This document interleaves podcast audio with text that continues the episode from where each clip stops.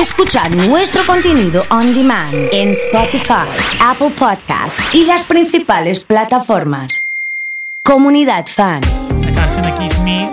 Estamos con Luli Piniani nuevamente aquí en el estudio. Luli, ¿cómo estás? Buenas tardes ya. Buenas tardes, Oso. Muy bien, muy ¿Todo contenta tranquilo? de estar acá. Sí, bueno, muchas gracias nosotros también de que hayas venido eh, con un día que le hace honor al segundo del invierno. Muy frío, ¿eh? Muy frío, la verdad, que congelante.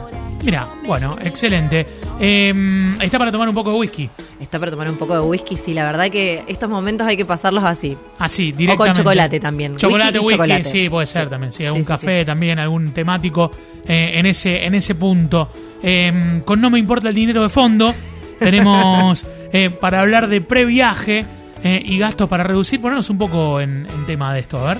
Bien, a ver, la idea de, de contarles un poco de cómo reducir los gastos es porque estamos todos con, con, la, con la cuestión de cómo hago para ganar más, pagar menos, poder ahorrar un poquitito más. La idea es hoy enfocar en, en- en la parte de, de los gastos.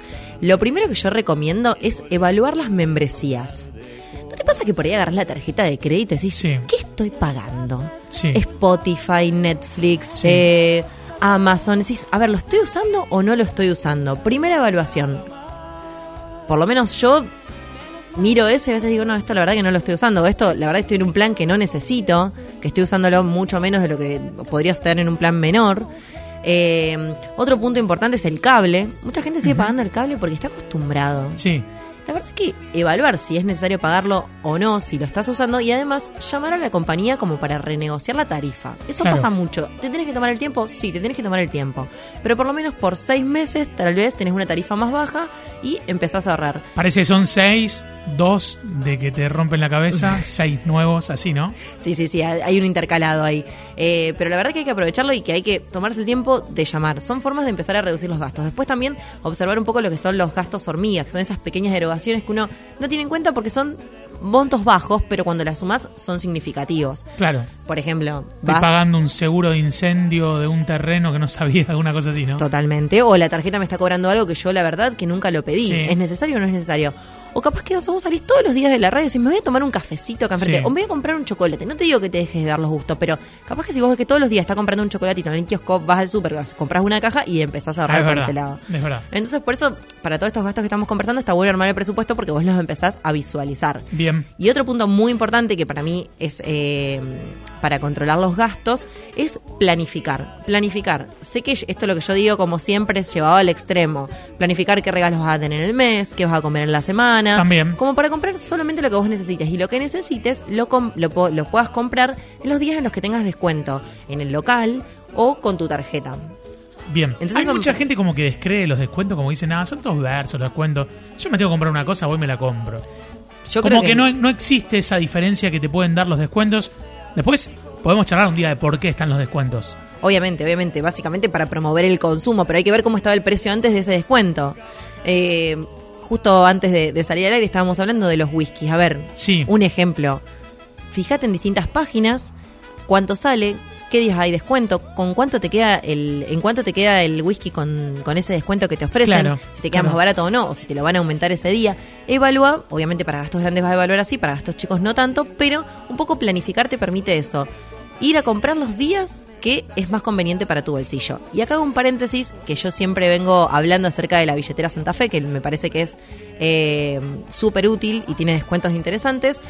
Hasta ahora rige hasta el 30 de junio, como para que lo tengan en cuenta. Puede terminar el 30 de junio. Puede terminar el 30 de junio, esperamos que lo, que lo Rige extiendan en que el los tiempo. descuentos. Sí. El 30, la, la app va a seguir seguramente. Sí, sí, seguramente va a seguir porque también puedes pagar eh, desde ahí ser- eh, servicios, impuestos y demás, Sí. pero no sabemos si va a seguir para lo que es el consumo. Yo les digo a los que lo tengan que lo aprovechen y eh, que entren en la página, vean los comercios adheridos.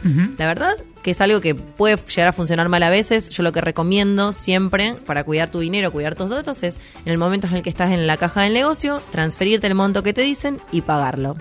Te lo transferís de tu cuenta bancaria a la billetera Santa Fe y con eso pagás con QR. No es que las cosas son más baratas, sino que la misma empresa o la app, digamos en este en este caso, es quien paga. Digo lo de lo de mm, Sí. Billetera Santa Fe, Mercado Libre, Mercado Pago, la que sea, de acuerdo a la promo que tengas. En este caso estabas contando Billetera Santa Fe, es quien le paga eh, a modo de, no sé, lanzamiento, Sí, publicidad, sí. lo que sea, ¿no? Sí, por ejemplo, en este caso fue una política de la provincia para aumentar el consumo, entonces lo que hace la provincia es eh, de ese 30% cubrir el 85% y el local cubre el 15% Ajá, de ese 30%.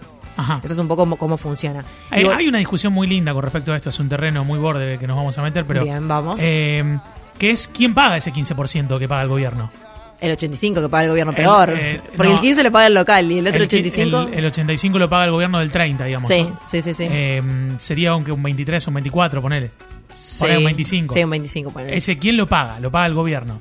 Sí, ahí está, lo pagamos nosotros con nuestros impuestos. Claro, entonces, eh, la otra vez escuchaba a algunos economistas hablar del tema, decir, bueno, sí, lo pagan con los impuestos de todo, pero no todo el pueblo usa, eh, o no toda la gente que paga impuestos usa billetera Santa Fe. Totalmente. Ahí entramos en una situación... Y después entran los datos, ¿no? Sí, sí, sí, sí. Hay una, una, una cuestión moral que podemos estar debatiendo horas y horas y horas. Sí, Lo sí, que yo digo es que cuando está hecho, mira que yo en política trato de no meterme jamás, pero cuando está hecho, vos ya decís, yo ya pago estos impuestos, por lo menos quiero ver algo que me beneficie. No, es que, es que eso desde el lugar del consumidor está buenísimo. Sí. Eh, ahora, digo, eh, vos tenés que tener la app para esto.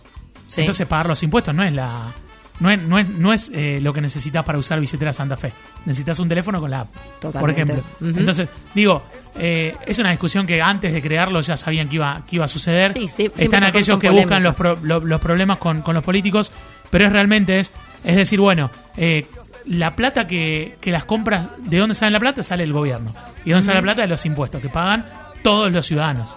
Es algo que vos no te están dando un beneficio, básicamente te lo mereces por lo que estás pagando. Claro. Pero lo que yo siempre digo es cuando hay descuentos o, o hay promociones, vos como consumidor tenés que pensar qué es lo que más me no conviene y cuido otra. mi bolsillo. No te queda otra también. Porque pagar impuestos los vas a tener que es pagar. como cuando sale una moratoria de pago y vos Sí. regularizás y decís, bueno, pero yo que pago todos los días, bueno, que es- no, Totalmente. No, se- no- no puede, no, no- no puede uno estar ocupándose de los otros. En fin, el 30 puede vencer y de ahí eh, veremos si renueva o no las promociones, pueden renovar con menos, con más porcentaje, no sé. Sí, y el previaje que me comentabas Sí. eh, funcionó en el verano. Era Sí. que cuando vos ibas de vacaciones en los locales, eh, en los hoteles o en los pasajes que tenían estaban adheridos al previaje, Sí. vos podías pagar y te devolvían el 50%. Y ese 50% que te quedaba en la aplicación y te mandaban una tarjeta del Banco Nación, Sí. lo podías utilizar en otros consumos del viaje. Por ejemplo, yo me fui al sur, lo usamos en los hoteles, después se nos acreditó ¿Te dinero. fue bien con eso?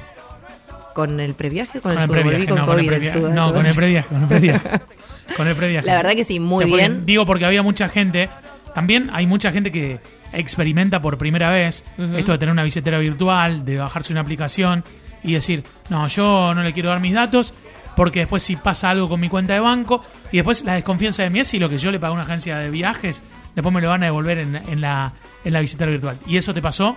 No, la verdad que nosotros lo pagamos, de hecho pagamos en efectivo, nos devolvieron cuando llegamos al hotel en la tarjeta y con eso lo usamos para consumir. Bien, o sea que funcionó bien. Sí, y a ver, una cosa, tus datos están en todos lados, insisto. En Facebook, señora. En todos lados están. Entonces, compartir los datos básicos que te están pidiendo, como mail, nombre y apellido, DNI, los van a encontrar en otros lados si alguien lo quiere encontrar. O sea, Sí. no.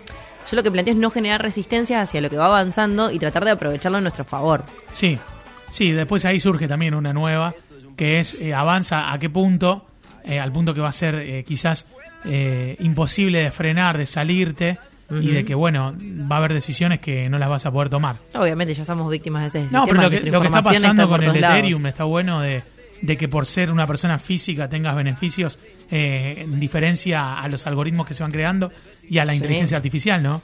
A ver, nuestra información, hoy nosotros estamos, eh, estamos beneficiados o somos víctimas de la tecnología, depende de cómo lo querramos ver. Claro. Todo eso se usa para los algoritmos y se usa para más cosas de las que nosotros nos podemos imaginar.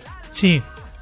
Y mucho menos de las que se va a utilizar en un futuro cercano. Sí, totalmente. Bueno, pero entonces funcionó bien lo de la billetera virtual y los previajes y la Sí. idea es replicarlo ahora en temporada de invierno. La idea es replicarlo. No en temporada de invierno, no va a llegar, o sea, quieren llegar, pero no creen.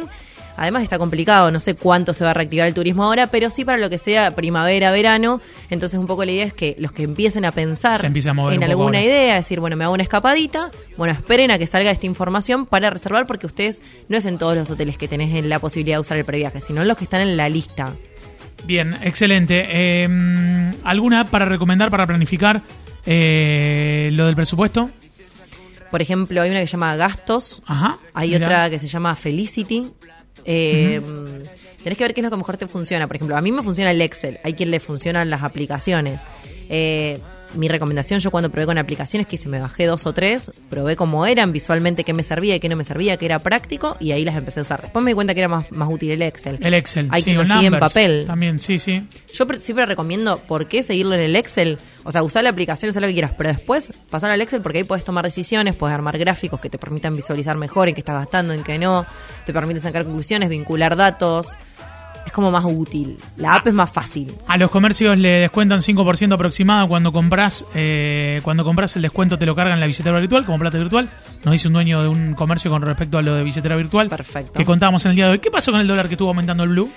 La verdad que sí, estuvo aumentando, estaba dormido y, y arrancó hace una semanita. Es eh, mes de aguinaldo, eh, ingresa mucha plata en los bolsillos de los, del- de los individuos. También, bueno, estamos cerca de, de- de por ahí de fin de mes. Están devolviendo lo que es la parte de ganancias, que aumentó el mínimo y la gente Sí. está recibiendo esa devolución. Y también hubo muchas paritarias que implican aumentos que un poco en la previa de qué va a suceder en este segundo semestre con las elecciones, con las vacunas del COVID o no vacunas, con el mundo y demás, la gente que dice, recibo plata, voy a comprar dólar y me quedo tranquilo. Eso reactivó la demanda e hizo que, que el dólar alternativo subiera. ¿Alguna sugerencia para no comprar dólares e invertir en?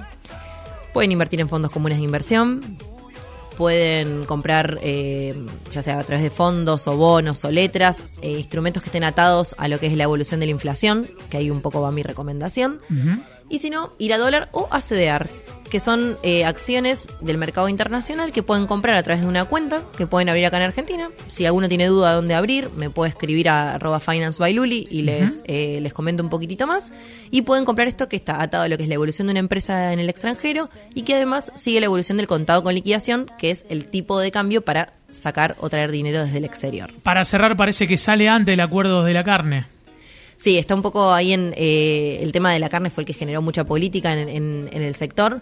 Eh, la idea era bajar los precios de consumo interno, así que se estaban anunciando medidas sobre eh, la apertura, la exportación y se estaba viendo si se designaban cupos para exportar o si se dejaban ciertos cortes para el consumo interno. Bueno, parece que van a quedar siete, creo, que para el consumo interno y el resto que exporten. ¿Así va a ser o no? Esta mañana había algunas noticias que... Sí, había algunas noticias recién ahora, dos y media o una menos cuarto, salía, eh, salía a hablar Alberto y, y dar novedades ya más precisas, porque siempre lo que se hace son los rumores y después se espera que él anuncie las medidas finales. Bueno, excelente entonces. Nos encontramos la próxima, Luli, ¿te parece? Me parece. Muchas gracias, Oso. Luli Piñani estaba con nosotros aquí en Comunidad Fan.